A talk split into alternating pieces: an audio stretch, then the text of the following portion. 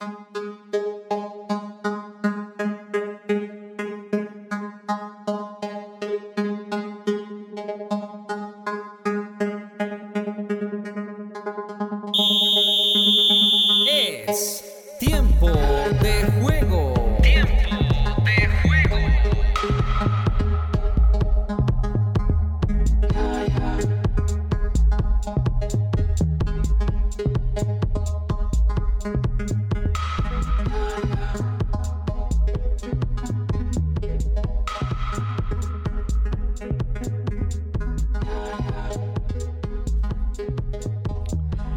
Hola, hola, es un gusto saludarlos en tiempo de juego donde analizamos toda la actualidad deportiva de Colombia y el mundo.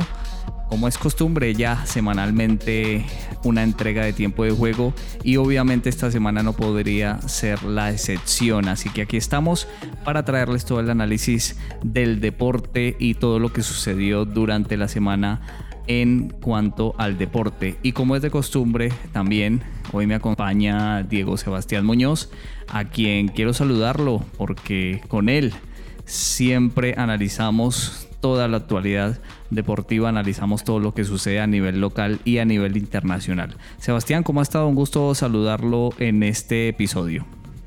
Así es, Luis Alberto. Buenas tardes, buenos días para ti, para todos los oyentes. Eh, muy agradecido de estar aquí nuevamente en tiempo de juego y con toda la información. Hay muchísima información, se nos va a quedar mucha información por fuera, pero esperemos poder evacuar toda la información que tenemos represada de la semana. No, y sobre todo que tenemos múltiples deportes, ¿no? Tenemos ciclismo, fútbol, atletismo, tenis, tenemos un montón de deportes del, de los cuales vamos a hablar en esta entrega de tiempo de juego. Y bueno, arranquemos porque el tiempo es corto. Empecemos con el Giro de Italia porque Egan Bernal sigue siendo protagonista, sigue ahí manteniendo el liderato que ya lleva más de una semana de líder, eh, vestido de rosa.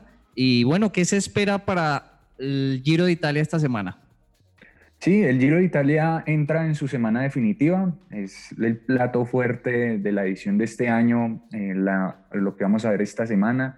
Vamos a tener tres etapas con llegada en alto, que, en donde se espera el protagonismo de Egan, de los ciclistas colombianos, y el domingo cerramos con una contrarreloj individual de 30 kilómetros, donde se espera que Egan llegue a Milán vestido de rosa y pueda conservar el, el título.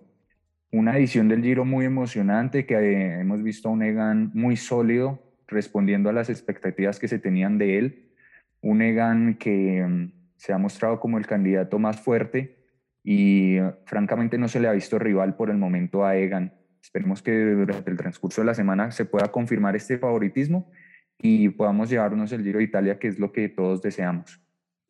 Y sobre todo que lo importante es que ha mantenido la diferencia con sus perseguidores, incluso la ha aumentado durante el tiempo que ha sido líder, ¿cierto? Sí, señor. Pues nada más la etapa del sábado en eh, el ascenso al monte Soncolán, un mítico puerto italiano.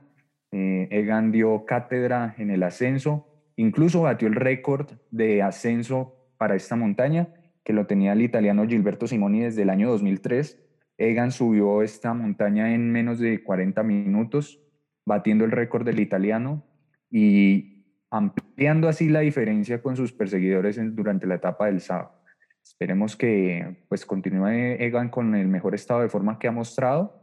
Y bueno, eh, la, duda que queda es la contrarreloj, donde los ciclistas colombianos siempre han tenido inconvenientes, pero se espera que Egan llegue a la etapa del domingo con una muy buena diferencia para que el tiempo que pierda durante la contrarreloj no sea suficiente para perder el campeonato. Recordemos que algo así nos pasó ya en el 2017 con Nairo Quintana, quien llegó vestido de rosa a la última etapa, pero con eh, el holandés Tom Dumoulin, un especialista en la contrarreloj, lo venció y se llevó la camiseta de rosa. O sea que aquí lo importante es llegar a, esa contrarreloj con un tiempo bastante amplio para no, para no ser alcanzado por algún contrincante. Claramente, generalmente se habla que eh, un ciclista colombiano pierde un segundo por kilómetro con los especialistas, ¿cierto? En este caso, si se lleva con un, con un tiempo de diferencia de aproximadamente un minuto, minuto y medio para esta etapa, se podría eh, dar alguna confianza en, conservar la camiseta rosa, pero de todas maneras el ciclismo es impredecible, alguna caída, alguna pinchadura, sin embargo, pues debe, se debe lograr la, la mayor ventaja posible para e, esta etapa.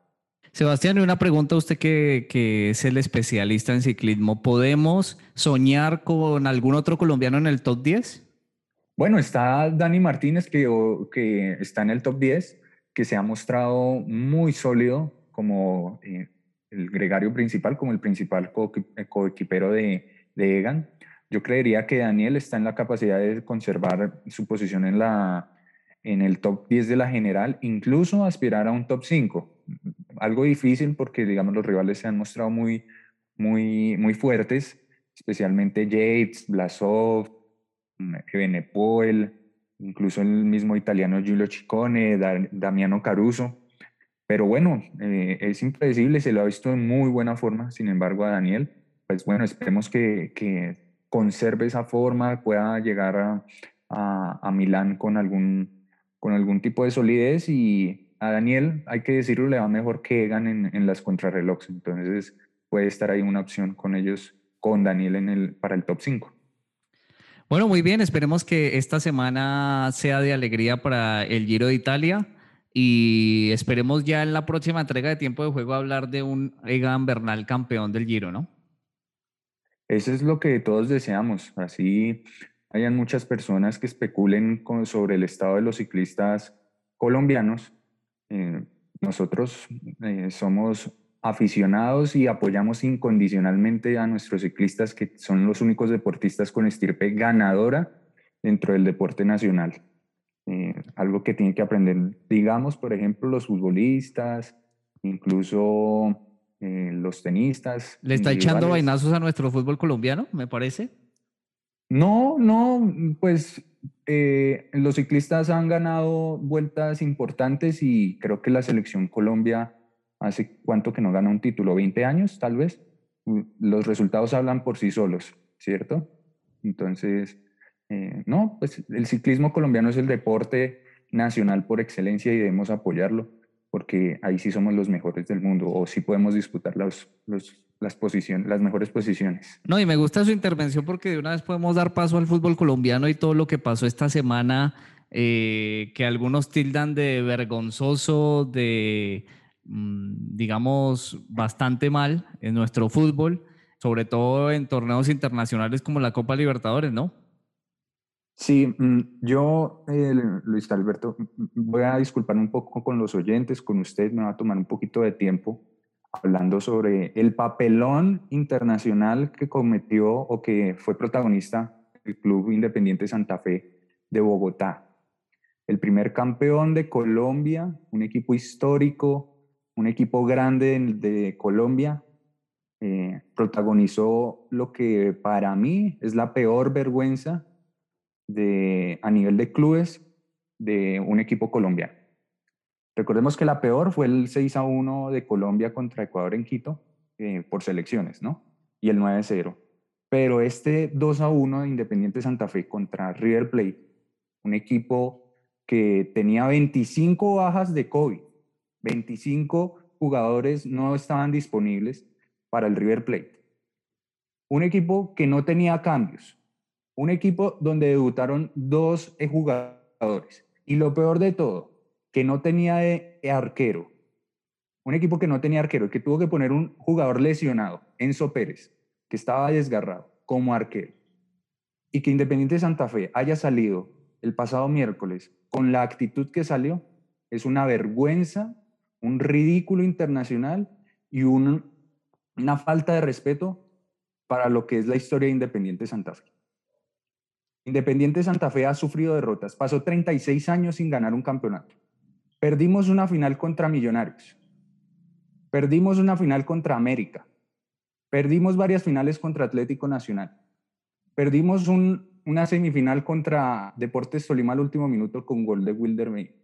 Esas son las derrotas más dolorosas que ha vivido el hincha de Santa Fe. Pero nunca había visto una vergüenza como se vio el pasado miércoles en la cancha de Río. Jugadores sin actitud, jugadores profesionales, esos jugadores deberían devolver el sueldo. Cuando uno se equivoca terriblemente. Pero venga, venga, Sebastián, venga, cálmese, tranquilo. ya, se exasperó. menos mal, pasaron, menos mal pasaron algunos días ya de, desde esa pero derrota. Alberto, es que es increíble. Pero venga, le pregunto, venga, lo que pasa es que. el dolor del hincha. Sí, sí, claro. Para que quede claro, yo no soy hincha de millonarios. Sería la actitud. Soy de Santa Fe. Porque se habla mucho de la actitud de los jugadores de, de Santa Fe. Eh, creo que es el, el discurso predominante, el tema de la actitud de los jugadores de Santa Fe. Pero es que la verdad yo vi que el planteamiento del cuadro santafereño para enfrentar ese partido fue tengamos el balón y, tratemos de pegarle al arco. Ese fue como un planteamiento. No sé si el técnico agarró antes la charla técnica antes del partido les dijo, bueno, van a tener el balón, se van a acercar al área al área rival y van a tratar de disparar al arco. Y eso, la verdad que no es una táctica para un partido, incluso donde el que ataja es un jugador. No, y, la verdad, Harold Rivera, yo no sé qué, qué, fue lo que planteó verdaderamente, porque es que a los cuatro minutos ya Santa Fe perdía 2 a 0. Santa Fe ya perdía 2 a 0 a los cuatro minutos, entonces todo planteamiento que se había eh, planificado inicialmente se, se derrumbó. Pero ahora, el tema es la actitud de los jugadores y del cuerpo técnico. ¿Sí? Yo quiero andar en esto, porque no puede ser posible que un futbolista profesional se ha formado toda la vida para jugar este, este tipo de partidos, porque un futbolista no se forma para jugar un torneo de ascenso, un futbolista no se forma para jugar torneos irrelevantes, partidos irrelevantes. Un futbolista profesional se forma para participar en campeonatos internacionales, para ganar títulos, para ser protagonista. No puede ser posible que con esa actitud. Unos jugadores completamente muertos del susto. Les lo sobrepasó la, el, el contexto.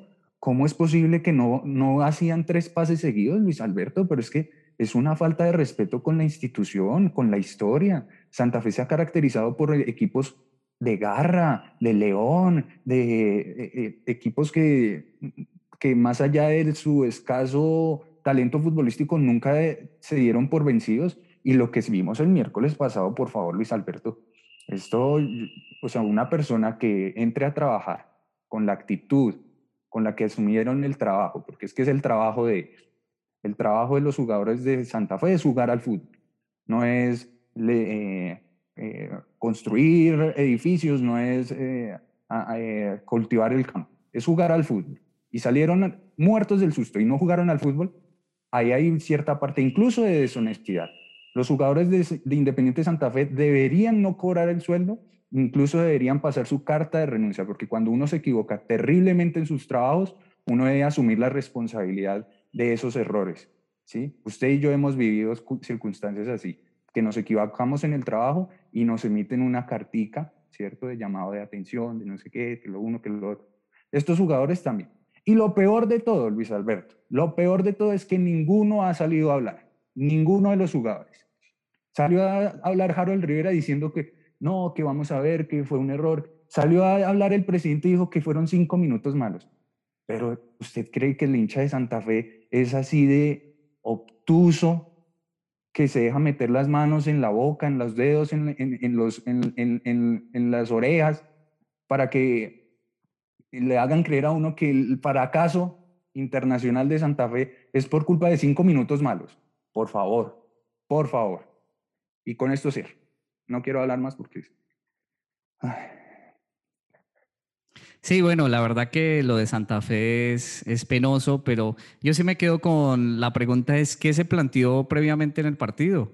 Y sobre todo también queda claro de que un River, que además es eh, con un equipo suplente, sin arquero, sigue siendo muy superior a muchos equipos en Colombia, que pueden tener su titular y pueden tener muy buenos jugadores, pero a pesar de la crisis que vive el fútbol argentino, porque vive una crisis fuerte en su rendimiento y en su sistema de campeonato, ahora tiene un sistema de campeonato que es bastante fácil de acceder eh, sin ningún problema, eh, es un campeonato con muchos equipos, ascendieron un montón de equipos últimamente, entonces sí deja en claro cómo está el nivel del fútbol colombiano. Yo creo que eh, Santa Fe sí representa a lo que es el fútbol colombiano y lo que le pasó a Santa Fe le podría haber pasado a cualquiera de los equipos que disputa Copa Libertadores porque creo que es un problema de nuestro fútbol en sí. Pero bueno, vamos a ver qué pasa con Junior de Barranquilla ahora que viene ese partido donde algunos dicen que Santa Fe se debe dejar ganar de Junior para que Junior pueda clasificar a la Copa Libertadores, eh, pueda seguir vivo en Copa Libertadores en octavos de final. Eh, bueno, sí, se viene ese partido el próximo martes. Mm, creería que no Independiente Santa Fe tiene que salir a ganar. Tiene que, en este momento es el peor equipo de la Copa Libertadores, sí, Independiente Santa Fe. Si llega a perder sería el peor, ya confirmado.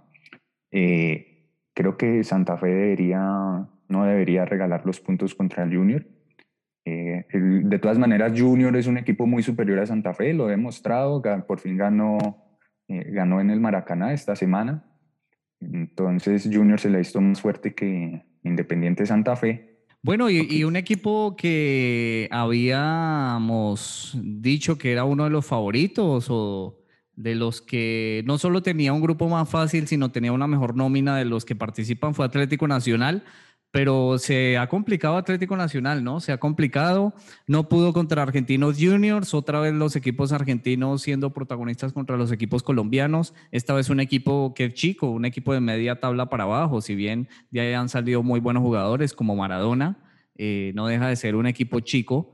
Y ahí Argentinos Juniors le ganó en, la, en el último minuto a Atlético Nacional 1 a 0, se consagró como... Eh, otro equipo que pisa los octavos de final, mientras tanto dejó a Nacional en vilo. Sí, se tenían muchas esperanzas del equipo verdolaga para esta Copa Libertadores, incluso empezó ganando contra Universidad Católica de local, pero ha sufrido un bajón futbolístico tremendo, no solamente en la Copa Libertadores, ya quedó eliminado del campeonato local, Guimaraes no le encuentra la vuelta al asunto, declara cosas que a veces uno no entiende, por ejemplo, que va a salir a ganar y luego sale diciendo que tiene que cambiar el método de juego, que eh, ya no está seguro, etcétera. Entonces, Nacional, Nacional, lo es Nacional es fracaso si llega a, a quedar eliminado. Le, le, resta su partido contra Universidad Católica en Chile, tiene que ganar y esperar que Nacional de Uruguay no gane frente a Argentinos Juniors.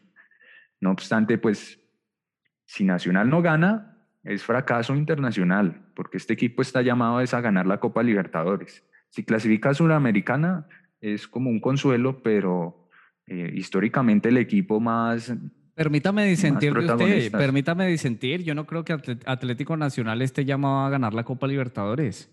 No, no, no, quitémonos esos favoritismos eh, esos favoritismos que, que, nos armamos nosotros. No, Atlético Nacional no está llamado a ganar la Copa Libertadores. Yo creo que ningún. Dos ediciones. No, es que, ha ganado dos ediciones mire, y la ganó en el 2010. Eh, eh, hay equipos paraguayos, equipos uruguayos que también han ganado ediciones de la Copa Libertadores y no sé si están llamados a ganar la Copa Libertadores.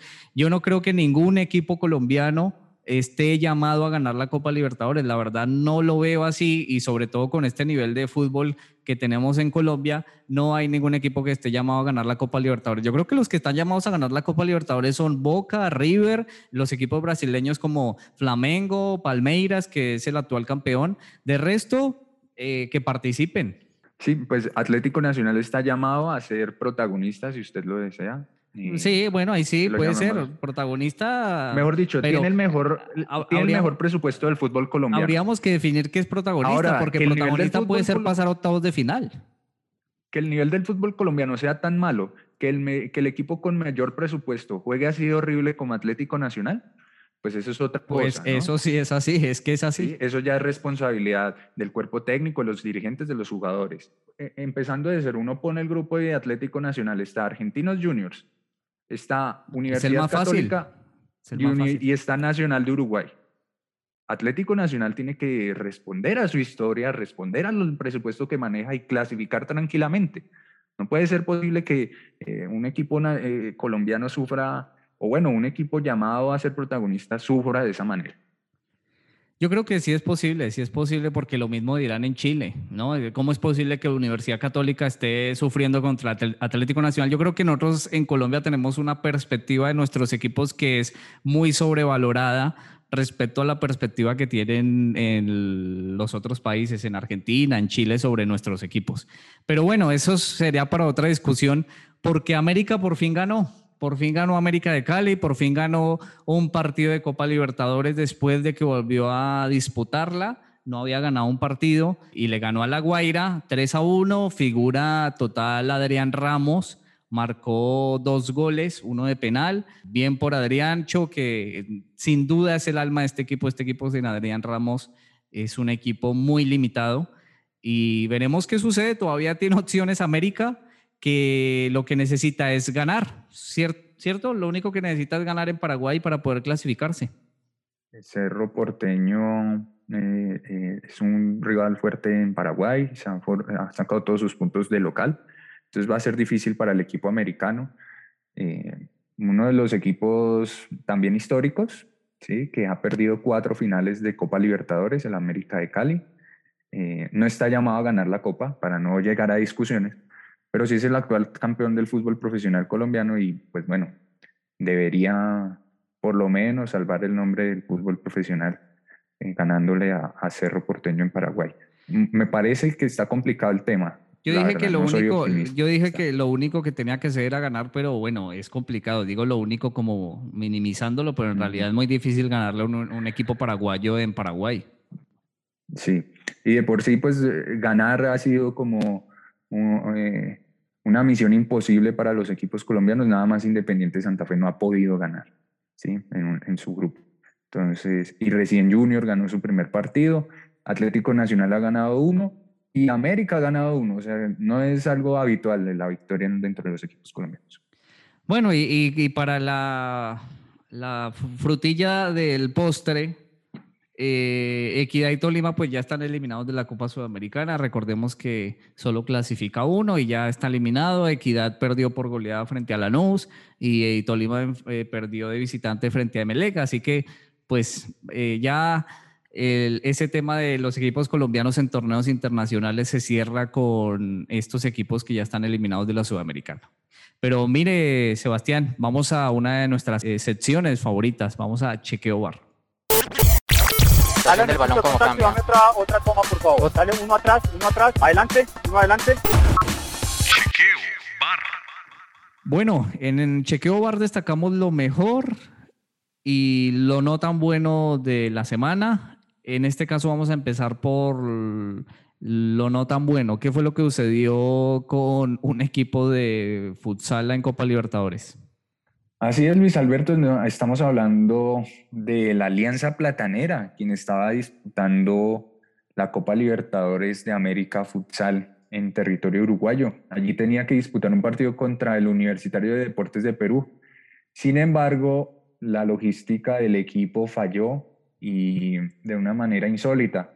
Resulta que no prepararon la indumentaria del equipo, los uniformes se quedaron en el hotel y cuando llegaron a disputar el partido no había uniformes para los jugadores. Entonces el, el árbitro tuvo que declarar el partido ganado por W, como se dice popularmente en el colegio, y los puntos se los llevó Universitario de Deportes. Entonces, un poco insólita la, la situación que le presentó a Alianza Platanera en la Copa Libertadores de futsal. Sí, una penosa, un penoso hecho que, que no deja de ser la recurrencia de la vergüenza de nuestros equipos colombianos en torneos internacionales, ¿no? Alianza Platanera llegó hasta cuartos de final, le ganó el campeón, quien finalmente fue el campeón que fue San Lorenzo de Argentina, el equipo que salió por primera vez campeón de la Copa Libertadores de futsal. Pero para arriba, ¿qué es lo que vamos a destacar? Y obviamente, como siempre, ¿no? En ciclismo.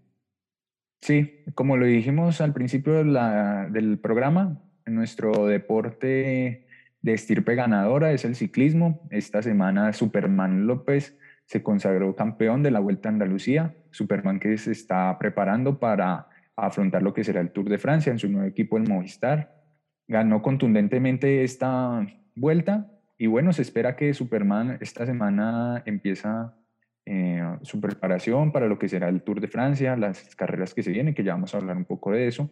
Y bueno, no deja de ser notable la participación de los ciclistas. Siempre hay ciclistas, eh, noticias buenas de nuestros ciclistas. Siempre eh, nos nutren de, de alegrías nuestros compatriotas arriba de una bicicleta.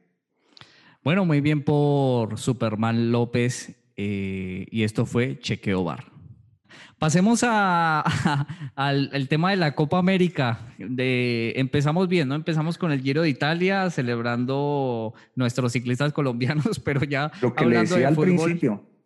Lo que le decía al principio, nuestra estirpe ganadora está en el ciclismo. El fútbol es para esto, dramas y mal, mal genio. Pero aún sabiendo que el fútbol es para dramas y todo, decimos que unos equipos son protagonistas y llamados a quedar campeones y todo. Lo mismo dicen de Colombia, que, dice, que está llamado a ganar la Copa América, pero que ahora con la quita de la localía, pues ya no tiene esa obligación, porque antes era de local y todo. Yo no creo que Colombia, y mucho menos estrenando técnico, esté llamado a, o a ser protagonista o en la obligación de ganar la Copa América. No, para nada, absolutamente no. Aparte, el nivel de nuestros futbolistas no, no, no, no da para soñar. ¿cierto? Venimos de perder 6 a 1, Luis. Venimos de perder 6 a 1 contra Ecuador, la peor presentación de la historia. Y, venimos, de la y venimos de, de no, no. no, jugar ningún partido con este técnico. Este técnico va a debutar en eliminatorias con este equipo. Exacto. Entonces es una irresponsabilidad llamar a este equipo. Aparte porque los jugadores no, no, no sienten esa responsabilidad. Los jugadores perdieron 6 a 1 y parece que hubieran empatado o, hubiéramos sacado un buen resultado en Quito porque no hablaron, ¿no? No hablaron después de esa derrota y eh, se está quedando en el olvido esa, esa, esa vergüenza también nacional.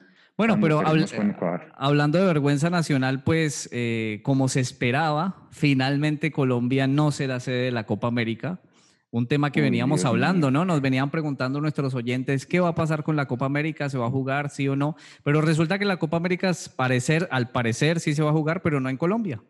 Pues por la situación de orden público, obviamente, que el gobierno colombiano no quiso tomar eso como una justificación para no realizar la Copa América, sino se fue por las ramas y dijo que si la podían aplazar para ver si, si podían hacer la Copa América con público en los meses de noviembre y diciembre, pero obviamente la Conmebol dijo no a eso. Parece como si se hubieran amangualado la Conmebol y el gobierno nacional para tratar de quitarse la Copa América encima. Este es otro tema que francamente no, no eh, irrita, irrita el cinismo del gobierno, ¿sí? Irrita que en plena estallido social que estamos viviendo, ya llevamos cuatro semanas de paro, y que el ministro del deporte, Ernesto Lucena, salga a decir que no se quiere no, o que va a solicitar que la Copa América se haga en noviembre por temas de tener gente en los estadios. Pero ¿qué es eso? Por el amor de Dios, estamos en un descontexto total, queremos tapar el sol con un dedo, como dicen por ahí, ¿sí? Entonces, no, el estallido social, no, pues, no, no, aquí no está pasando nada, es que no el, no, el tema de la pandemia, usted sabe que lo uno, que lo otro. El, el, deporte nacional de, de, nuestro país es, aparte del ciclismo, es mamar gallo, es tomar del pelo, ¿no? Como se dice popularmente. Eh, eh, incluso, incluso la, la, la, situación no da como para, eh, incluso la disputa de los partidos por eliminatoria, ¿no? Que también está como en, en vil. Entonces, francamente, es una situación dura, difícil, el gobierno desconectado de la realidad nacional, buscando, como lo decíamos en ediciones pasadas de tiempo de juego, pues que el dinero llegue, el, dinero se mueva, se cumplan los compromisos económicos, que es finalmente lo que mueven todas estas competiciones. Así es, no, y parece que fue una salida negociada con la Conmebol, se notó bastante, ¿no? Y después sale el ministro a decir que le sorprende la decisión que tomó la Conmebol y, después sale el gobierno nacional a decir que va a insistir en que la Copa América se realice en Colombia cuando se nota que fue una salida eh, negociada con la Conmebol para que no pareciera tan, tan dura y tan fuerte, pues terminó siendo así, ¿no? Terminó siendo eh, una vergüenza para para nuestro país que otra vez se queda sin la realización de un torneo internacional, ¿no? Adicionalmente, respecto a la Copa América, está en vilo también su eh, realización en Argentina, ¿no? En Argentina se paró el fútbol local por los casos de COVID, se decretó aislamiento en toda la, en toda la nación, los casos en Buenos Aires disparados, entonces se encerraron a toda la gente, suspendieron la liga local, ¿cierto? pues queda la duda, ¿no? Si finalmente la Copa América se va. La Copa América empieza ahorita el 13 de junio. Es que no falta nada. Veremos, sí, veremos si incluso los dirigentes de la AFA, de la Asociación del Fútbol Argentino, solicitan no realizar la Copa América. Salió el vicepresidente Hugo Moyano a decir que pues por las condiciones sanitarias del país no se puede realizar una actividad de ese tipo. Sí, aparte también hay que recalcar que, eh, como usted lo decía, Argentina se había ofrecido como única sede para realizar la Copa América, pero ahora resulta esta situación donde encerraron a todos, esto será hasta el 30 de mayo, eh, va a haber un confinamiento estricto en Argentina desde el día viernes. Eh, vamos a ver qué sucede con esta Copa América que todavía sigue en vilo, aunque el gobierno nacional ha ratificado su interés, el gobierno nacional de Argentina me refiero, ha ratificado su interés en realizar la Copa América. Así veremos qué, qué pasa porque también se postularon Ecuador y Venezuela a realizarla, ¿no? Sí, sí, ante la eh, ya declinación de parte de Colombia, salieron los, los eh, países andinos, Ecuador y Venezuela. No sé cómo Venezuela pueda organizar la Copa América, ¿cierto? Tal vez Ecuador, pero Ecuador, digamos, tampoco está pasando por el mejor contexto. Recordemos que la Copa América se, está, se dividió en dos grupos, entonces la zona norte, el cono norte y el cono sur. Entonces, para que no haya problemas en esa repartición de grupos que ya está definida, entonces está buscando la manera de que el grupo de Colombia, recordemos que el grupo de Colombia era Ecuador, Venezuela, Brasil y Perú. Eh, entonces disputen estos países en un país de la región, ¿cierto? Eh, ese es como el objetivo de buscar una nueva sede, pero sin embargo las, las, cuestiones sanitarias y de orden social no, no sabemos si permitan, y, y el tiempo, porque es que ya nos quedan tres semanas prácticamente, eh, permitan hacer esta Copa América en otro país. Pero antes que la Copa América tenemos partidos de eliminatoria y la selección Colombia ya presentó sus convocados, el técnico Reinaldo Rueda, eh, un poquito tarde ya porque las eh, otras selecciones se le habían adelantado, presentó sus convocados a la selección Colombia. ¿Para usted quién faltó, Sebastián? Sí, llama la atención dentro de la, de la convocatoria que no haya un lateral izquierdo natural, ¿no? Pues esto responde a que, digamos, Frank Fabra y Johan Mojica, que son los que han disputado esta, esta posición en la selección, no están pasando por un buen momento futbolístico. De hecho, Fabra es muy criticado en Argentina. Johan Mojica mm, es suplente en su equipo en España, entonces no, no, no ha podido resultar mm, o no hay un lateral izquierdo, y lo cual, lo cual preocupa, ¿no? Para la, la selección. También, bueno, está la ausencia de Falcao, pero ya explicaron que fue por lesión y llama la atención asimismo que me escribía un amigo que Reinaldo eh, Rueda salió verdolaga como o conserva sus raíces verdolagas porque llamó muchos jugadores que él tuvo en Atlético Nacional en 2016, 2017. Se llamó dos. E incluso, e incluso llamó a actuales jugadores que para mí no merecen estar dentro de una selección Colombia como lo son Aldair Quintana y Baldomero Perlaza, ¿cierto? Mm, bueno, esperar a ver que a Rueda le, le, funcione, que le suene la flauta como dicen y que le salga la apuesta, especialmente con el tema de Baldomero Perlaza, Sebastián Pérez, que llevaba más de un año sin jugar, que ha jugado solo 10 partidos desde su regreso a las canchas en septiembre de 2020 eh, sorprende un poco estas convocatorias. ¿Y, qué le parece el llamado de Juan Fernando eh, Quintero, perdón, Juan Fernando Quintero? No, Juan Fernando Quintero es un jugador diferente, es un jugador diferente. Yo no polemizo ese llamado porque Juan Fernando ha demostrado que eh, es un jugador que puede frotar la lámpara y arreglar un partido. Entonces, más allá del estado físico en el cual se encuentre, que es lo que siempre se cuestiona, siempre ha dado resultados. Cuando jugó con la selección Colombia, que ha jugado poco, hay que decirlo, ha jugado bien. Entonces, un jugador de esas características siempre sirve en un, equipo de fútbol, más allá del estado físico en el que se encuentre. Y obviamente llama la atención eh, la no convocatoria de Villa, el jugador de Boca. Que venía bien, viene bien, es, un, es una de las figuras de Boca, pero obviamente por sus temas personales, sus problemas personales y con la justicia en Argentina, creo que esa fue la razón por la cual no fue convocado.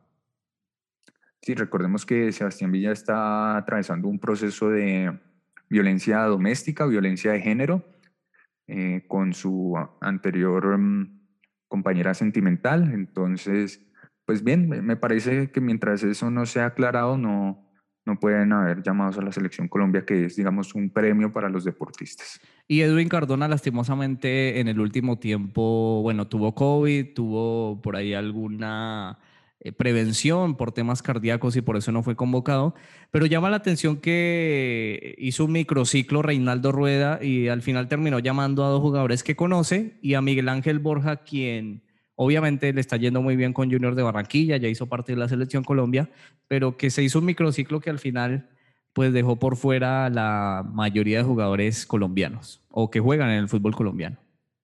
Sí, recordemos pues que los microciclos es para ver jugadores. De pronto, como lo hemos dicho, Reinaldo confirmó al ver a estos jugadores que aparentemente son los mejores de la Liga Nacional, que el nivel del fútbol colombiano no es tan bueno como él lo esperaba.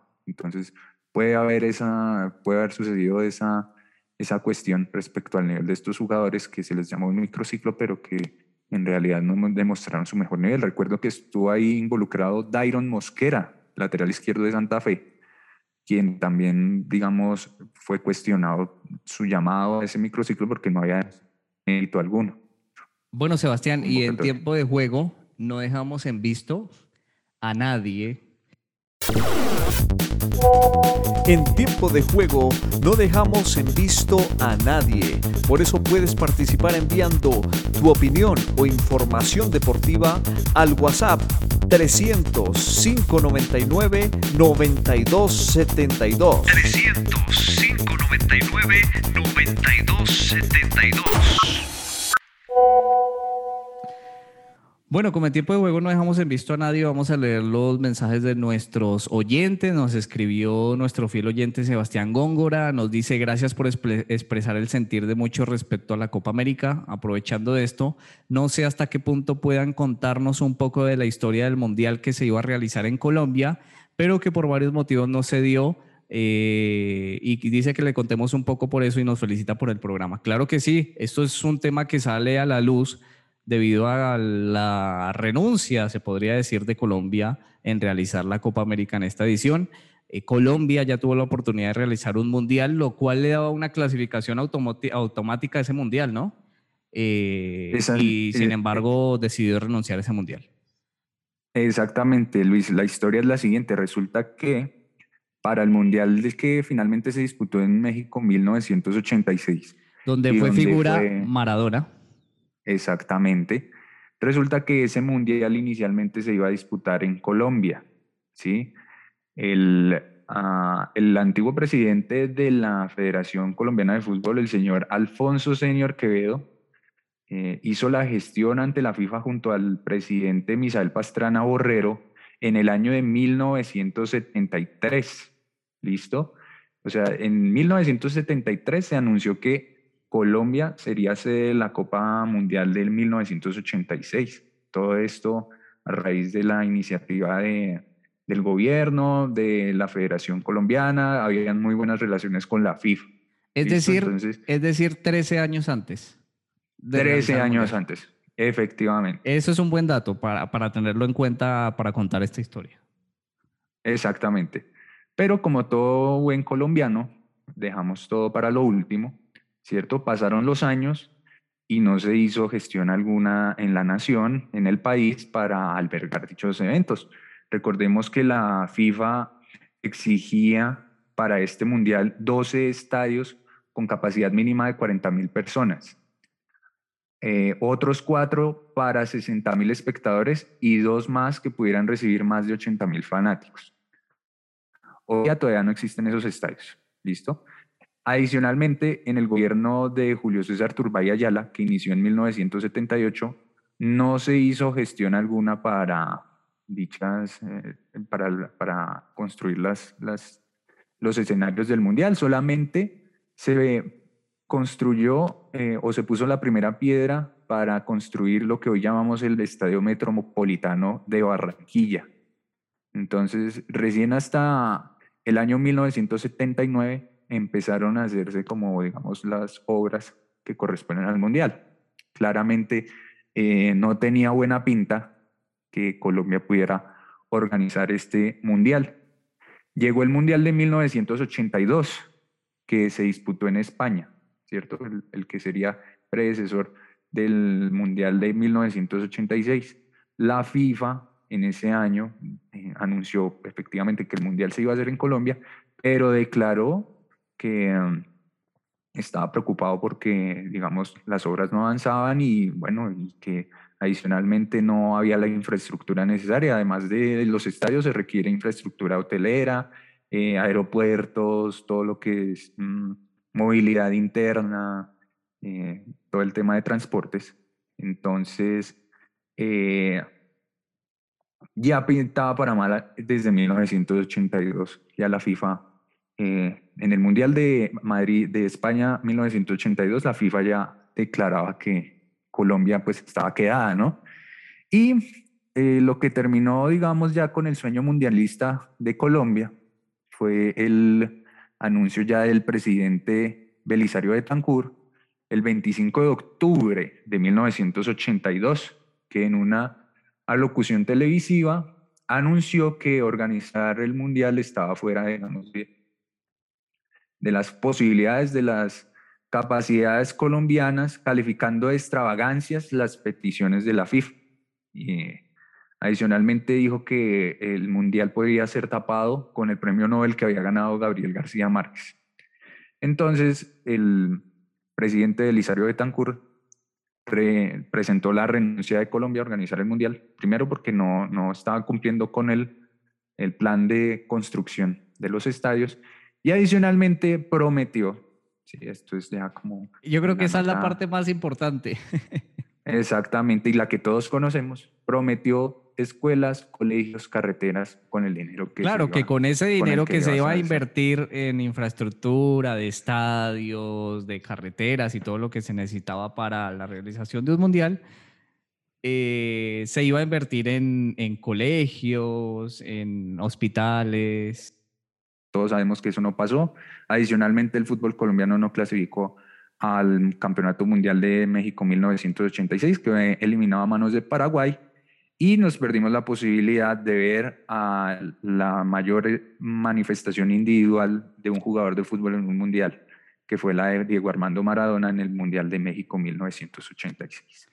Donde fue figura, así es, donde le hizo el gol a los ingleses y terminó siendo campeón de, ese mundial. Recordado Diego Maradona por, eh, obviamente, quien recientemente falleció. Bueno, eso fue el recuerdo de lo que fue eh, la no realización del Mundial. Así que ya tenemos dos torneos de fútbol, uno continental y uno mundial, que no realiza Colombia y al cual renuncia. Así que eh, el sueño de realizar otro campeonato de fútbol estará bastante lejos. La diferencia con, el de, con la edición de, de este año es que el gobierno sí quería hacer la Copa América. En su momento no se quiso hacer el mundial para atender la crisis social. Vea usted la diferencia de esos gobiernos. Ahí le respondimos a Sebastián Góngora y vamos a leer un mensaje que recibimos desde Argentina, desde Buenos Aires, eh, no, mejor, desde Entre Ríos, desde Entre Ríos, la provincia de Entre Ríos, en Argentina. Dice eh, que por favor, eh, ¿por qué no hablamos del robo a River en el partido del fin de semana pasado, donde enfrentó a Boca Juniors en el torneo argentino, que por qué no hablamos de ese robo, y de la roja que le tenían que poner a Villa y a Rojo. Hincha de River me imagino, de nuestro amigo Juan. Sí, efectivamente, en el primer gol de Boca hubo un empujón de Tevez Maidana antes de su cabezazo de Palomita. Sí, claro, un empujón bastante claro. Una falla. Un empujón, claro. una falla de. Y muy raro que no lo haya visto en línea, ni, ni tampoco el árbitro central. Sí, recordemos que en Argentina no hay VAR, ¿no? Todavía. Entonces esas decisiones todavía quedan eh, impunes, por decirlo de alguna manera. Entonces, sí, efectivamente, Tevez empujó a Maidana y luego se produjo el gol de Boca. Adicionalmente, las acciones de Villa y Rojo, si las pude ver, bueno, eso ya es muy difícil ahí para el árbitro. Sí eran para Roja, efectivamente, pero como les decimos ahora, eh, los árbitros se están acostumbrando al VAR y cuando no lo hay, pues ya exponen aún más sus eh, errores o eh, sus fallas arbitrales. Bueno, Sebastián, vamos a viajar en el tiempo. Un viaje en la máquina del tiempo.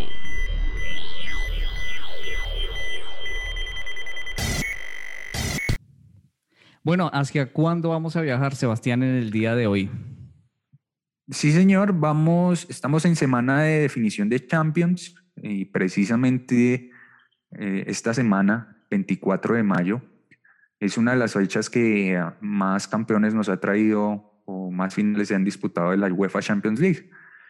El 24 de mayo de 1995, el Ajax de Luis Van Gaal, recordado por estos lares, ¿cierto? Sobre todo por su trato con Falcao, eh, derrotó al Milán y se consagró campeón de la edición 94-95, un Ajax que tenía entre otros a Clarence Seedorf, a Patrick Kluivert, Edgar Davids, Mark Overmars, era un Dream Team, por decirlo de alguna manera, y que este fue la base de la selección holandesa que finalmente disputó la semifinal del Mundial de Francia 1998. Adicionalmente tenemos al Real Madrid que se ha consagrado dos veces en esta fecha. La primera fue en la final de la Champions 1999-2000, cuando derrotó 3 por 0 al Valencia en una final que se disputó en el Estadio de París. En esa final fue la gran figura el jugador Raúl González, quien marcó uno de los goles, Fernando Morientes anotó otro de los goles. Adicionalmente, en el año 2014, una de las finales más recordadas en la historia de la Champions, eh, tuvimos la final de la ciudad de Madrid entre el Real Madrid y el Atlético, que ganó el Real Madrid eh, por cuatro a goles por uno. Recordemos que el Atlético de Madrid iba ganando 1 por 0 y al minuto 94 Sergio Ramos empata en un cabezazo, luego un tiro de esquina. Y ya en el tiempo suplementario el Real Madrid superó al Atlético. Entonces, eh, esta fecha muy especial para los fanáticos del Real Madrid, que son muchos en nuestro país, y del Ajax de Holanda, que fue un gran equipo de los 90 y que hoy recordamos en estas efemérides. Importante estas efemérides donde viajamos a Europa, pero también viajamos en el tiempo a, recordar esos campeones de la Champions League. Pero mira, hablando de Europa, Sebastián, se definieron las ligas europeas ya. Eh, durante este fin de semana se definieron las ligas europeas y sobre todo se definieron los campeones y también se definieron quienes descendieron. Eh, para hacer un repaso rápido en la Liga Española, bueno, fue, quedó campeón el Atlético de Madrid, que rompió una hegemonía de siete campeonatos seguidos entre Real Madrid y Barcelona, y esa es una de las, las grandes características que tuvo esta temporada en Europa, y es que en, en, varias ligas se le quitó la hegemonía a algunos equipos que la tenían, ¿no? Seguían siendo campeones. Y descendieron en la Liga Española el Huesca, el Valladolid y el Eibar. Así que eso pasó en la Liga Española. Así es, por el lado de la Liga Premier inglesa tenemos al Manchester City, quien ya se ha consagrado en semanas anteriores, quien clasificó a la UEFA Champions League como campeón. También clasificaron el Manchester United, el Liverpool, que tuvo un final de temporada que le permitió, que resucitó, porque todas las competiciones, resucitó el Liverpool, quedó tercero, cuarto el Chelsea. Listo, a la Europa League fueron el Leicester y el West Ham United y a la Conference League pasó el Tottenham Hotspur. El Arsenal se quedó sin competiciones europeas, como lo decíamos en programas pasados. Y al descenso se fueron el Fulham de Londres, el West Bromwich Albion y el Sheffield United recién ascendido. El Sheffield United eh, junto al Fulham eran recién ascendidos. El único equipo no, que ascendió y no descendió fue el Leeds United de Marcelo Bielsa, eh, equipo que su merced tanto quiere. Sí, le fue muy bien, le fue muy bien a Marcelo Bielsa. El Leeds hizo puntos históricos de un equipo recién ascendido y estuvo hasta ahí, hasta el último momento luchando por tener protagonismo en algún torneo eh, internacional europeo. En la Bundesliga el campeón fue el Bayern Múnich. Eh, sigue, este, este, en este país sí continúa esa hegemonía. Nueve campeonatos consecutivos ha ganado el Bayern Múnich. Eh, a la Champions League clasificado en el Leipzig, del Borussia Dortmund el Wolfsburgo, a la Europa League el Frankfurt y el Bayern Leverkusen y a la Conference League el Unión Berlín. Descendieron el Colonia y el, el Werder Bremen. Así que veremos qué va a pasar con, eh, bueno, el Colonia va a jugar una promoción, ¿no? Contra el Holstein Kiel. El Werder Bremen, equipo histórico, ¿no? Que había quedado campeón. Y el Schalke 04 también, sí. Equipos históricos, sí señor, se fueron a la B en Alemania. Por el lado de Italia, se rompió la hegemonía, como lo habíamos dicho en programas anteriores, el Inter de Milán se consagró campeón, el Milan fue el subcampeón y regresa a la Champions League luego de siete años. Tercero fue el equipo de Duván Zapata y Luis Fernando Muriel, el Atalanta de Bérgamo.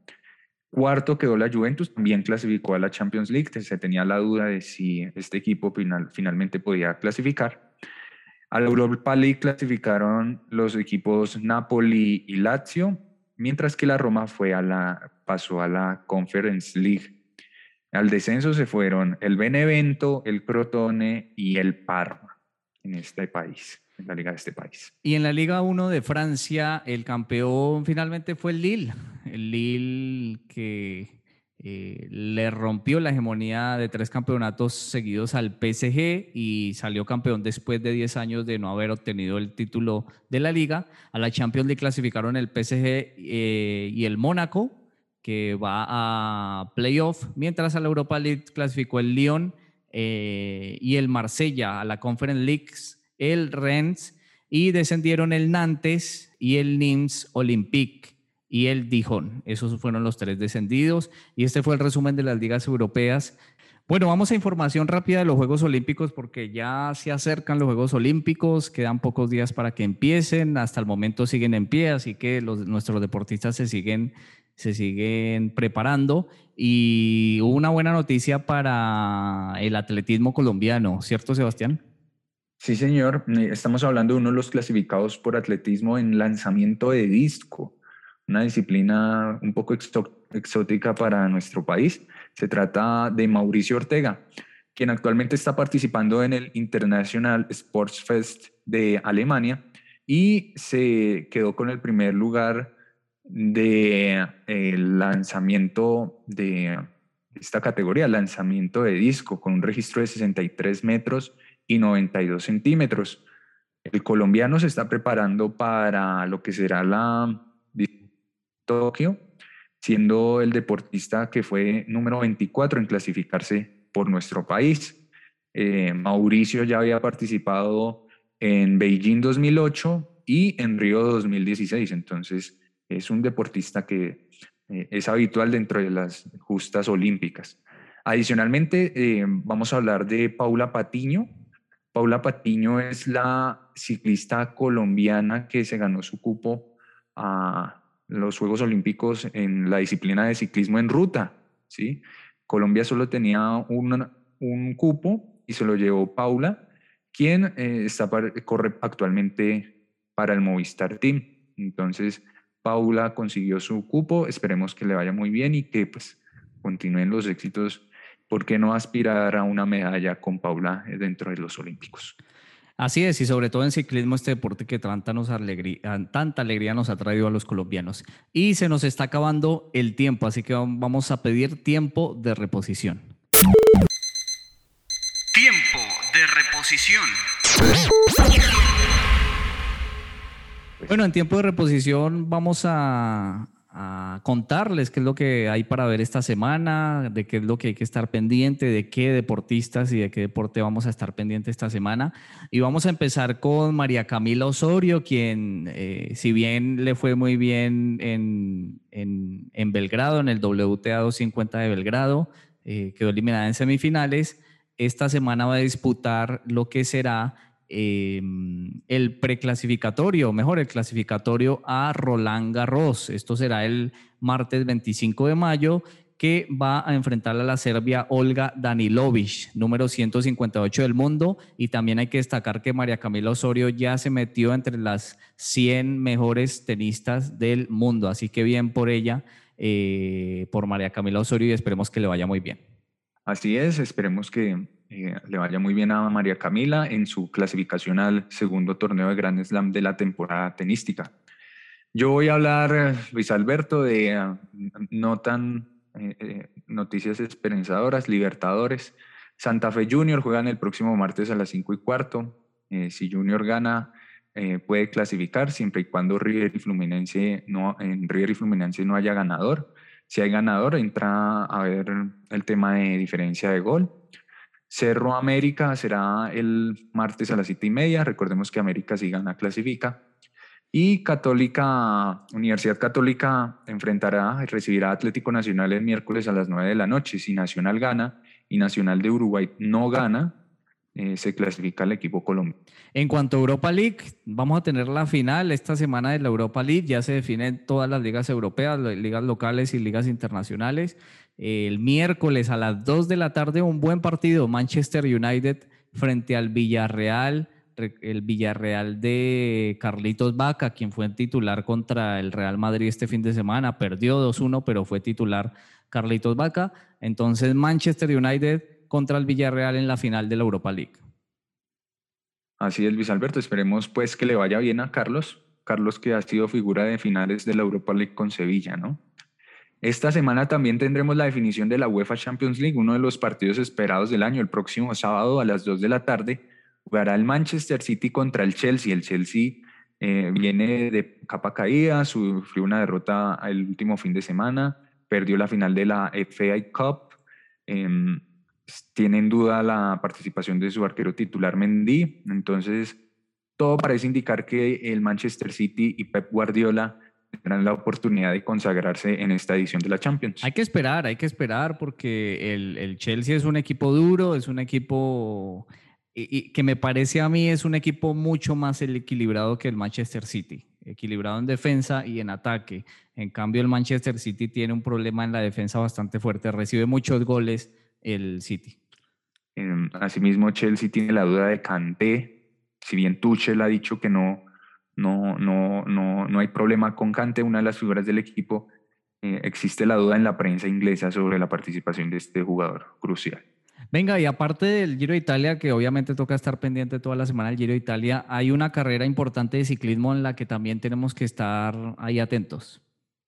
Sí, el próximo domingo inicia el criterio de Dauphiné, como se conocía antes el Dauphiné Liberé, carrera que ha sido, que ganó el año pasado Daniel Martínez y que había sido ganada por Lucho Herrera en el 88 y en el 91 y por Martín Ramírez en el 84. Una de las carreras tradicionales previas al Tour de Francia que contará con la participación de Superman López con el equipo Movistar. Entonces esperemos que Superman tenga ahí. Es una carrera de una semana. Esperemos cómo se prepara em, Superman, quien es el, la principal carta de del ciclismo colombiano en esta edición del Criterium de Dauphiné. Bueno, Sebastián, se nos acaba el tiempo ya. Eh, un gusto haber hablado de todos estos temas, un programa tal vez un poquito eh, muy emocional, ¿no? Un programa bastante picante, picante. Pero bueno, eh, esta fue, esto fue tiempo de juego. Gracias, Sebastián, por acompañarnos. Muchas gracias, Luis agradeciendo siempre eh, tu invitación y bueno, esperemos vernos y oírnos en la próxima edición de Tiempo de Juego. Así es, bueno, muchas gracias por escucharnos y recuerden también seguirnos en nuestras redes sociales, en Facebook y en Instagram como arroba tiempo de juego guion bajo, donde van a encontrar toda la información deportiva al instante, de Colombia y del mundo al instante. Muchas gracias por acompañarnos, que tengan una buena semana. En tiempo de juego no dejamos en visto a nadie, por eso puedes participar enviando tu opinión o información deportiva al WhatsApp 300 599 9272. 300 599 9272.